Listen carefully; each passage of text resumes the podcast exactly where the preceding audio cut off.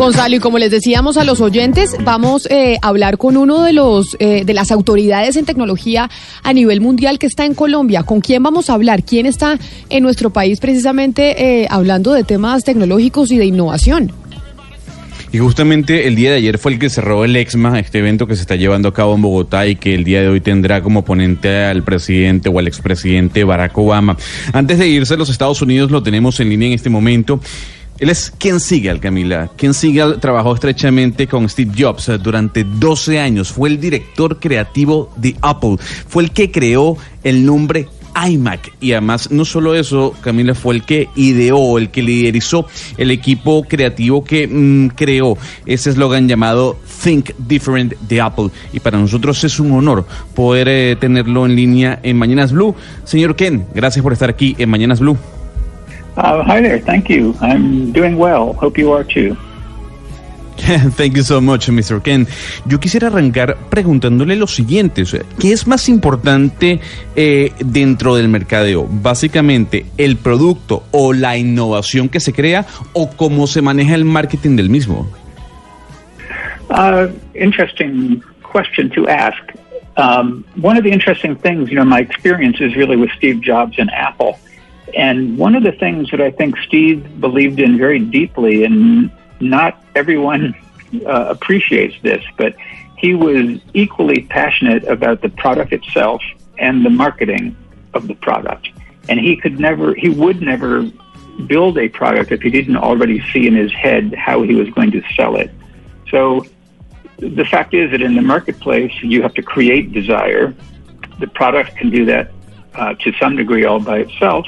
And then it's up to your marketing skill to to present it in such a way that people feel that sort of lust for the product.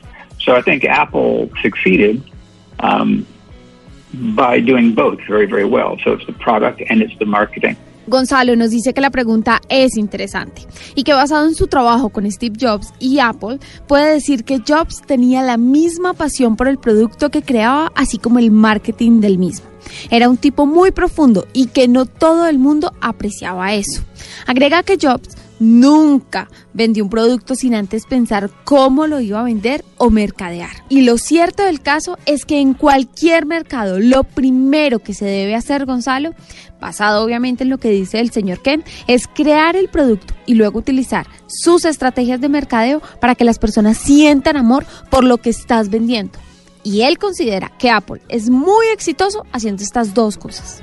Señor eh, Sigal, pero entonces usted creería que es eh, necesario el estudio formal en una universidad o hacer una maestría o un doctorado para ser un gran eh, vendedor o un experto en marketing o no se necesita? Uh, no, I don't think you necessarily need a, a very formal training to be a great marketer. Uh, you can use Steve Jobs as another example. He was pretty darn good at it, but he didn't have an education in it. Some people have a natural talent for it, I think, and then others, you know, there are certainly things to be learned. Um, and then sometimes you learn sort of by doing, which would be my example. I didn't study marketing, but I took very low level paying jobs at ad agencies, and I learned from people over many years how they did what they did. So it was a, a sort of a formal experience, but I had to uh, suffer through many years of learning and making a lot of mistakes. Camila, él no considera que se necesite de una formación académica o formal para ser un gran vendedor, un creador de estrategias.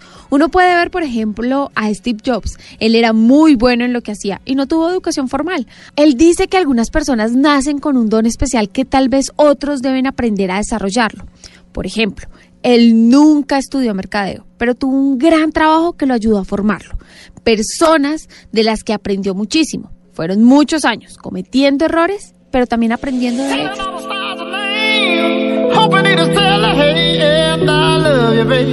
Bueno, hay que recordar que estamos conversando con eh, Ken Siegel, quien fue ese director creativo de Apple, la mano derecha de Steve Jobs, fue el que creó ese nombre iMac, que, seguramente usted tendrá en su casa o en su oficina.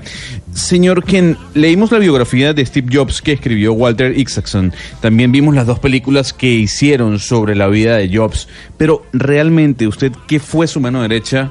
¿Cómo era Steve Jobs?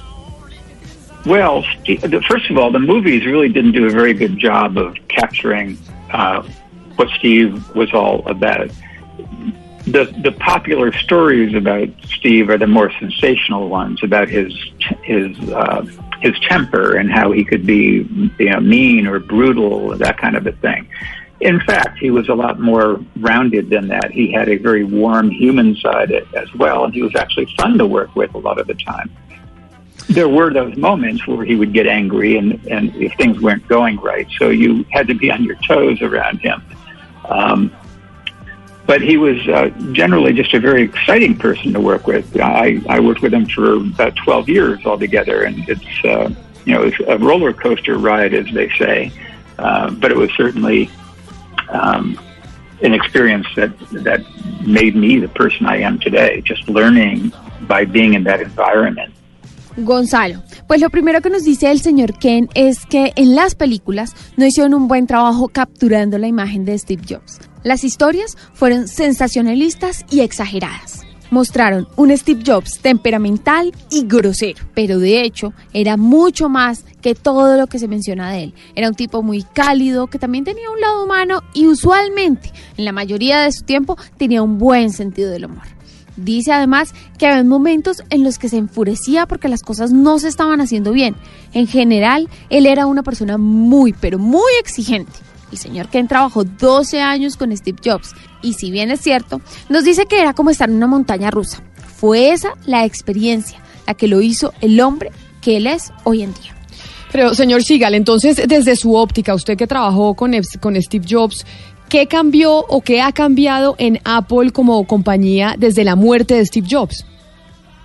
Well, it's an interesting thing to watch because I was involved with Apple during that time when Steve Jobs came back and the company was almost bankrupt. And then over all those years, it became more and more successful as he changed the company. He streamlined it and he, he just changed the way it worked and the way it focused on doing fewer products that were more and more amazing in the years since Steve passed away, I think Apple has become much bigger, obviously, um, and certain changes are necessary as a result of that. Personally speaking, I wish that the advertising was more adventurous. I think when a company becomes that big, they start doing more mainstream kind of marketing. And I think in Steve's time, there was more risk taking with the advertising effort. Camila, nos dice el señor Ken que estuvo involucrado con Apple desde el momento de la transición cuando Jobs regresa a la compañía que para aquel entonces estaba quebrada. Él llegó y cambió la compañía, la manera como se vendía, cambió el foco de la empresa, hizo trabajos cada vez más asombrosos.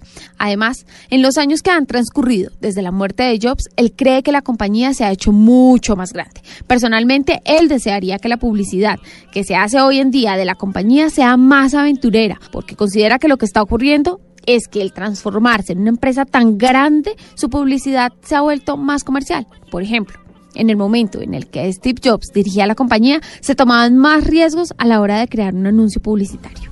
Señor Sigal, como usted estará seguramente al tanto, hay un gran debate en Europa y los Estados Unidos sobre las empresas de tecnología. En su opinión, ¿usted cree que empresas como Apple, Google, Facebook tienen mucho más poder del que deberían tener? I think in certain ways, yes. Um, Apple doesn't usually get counted in the same way that uh, Google and Facebook do because Apple really just supplies the devices by which you use all those other services. So I think um, the degree to which our information is is sold and passed around and all that kind of stuff, um, Apple has tried to keep itself separate by making privacy um, such an important part of its products. Um, but I do think when a when a company like Facebook gets as big as they are and they don't put the proper safeguards in place, you do have the problem that we've seen in the last few years. So I, I think we can only trust the companies to to you know monitor themselves to a certain degree because we've seen what can happen when things go wrong. So, you know, you don't like government to make rules, but I think the technology industry could use some guidelines to, to ensure that our information is kept private and that we're not our thinking isn't manipulated by people who um, you know who have certain aims and you know the fake news and all that stuff that goes on. Um, I think there need to be some rules in place. Sebastián, en cierta medida sí, pero hay una diferencia entre lo que hace Apple o lo que puede hacer y ofrecer Facebook y Google.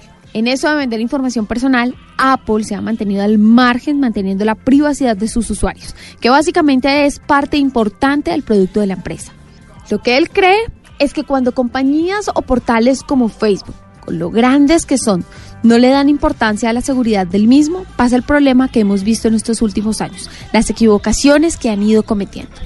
Además, si las empresas no quieren que los gobiernos tomen cartas en el asunto, la industria entonces de la tecnología debe asegurarse y hacer todo lo posible para que la información sea privada y no sea manipulada por personas que quieran crear fake news o ese tipo de cosas, nos dice él.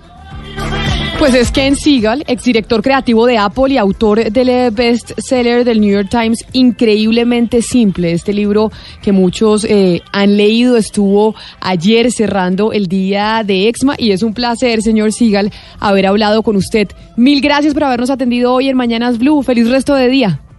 Well, thank you so much for inviting me in. I appreciate it.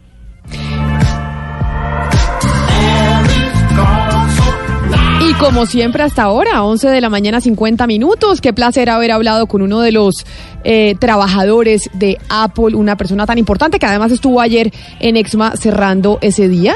Pero es momento de las noticias que llegan a Medellín, Cali, Barranquilla, Bucaramanga y por supuesto también aquí a Bogotá y la región.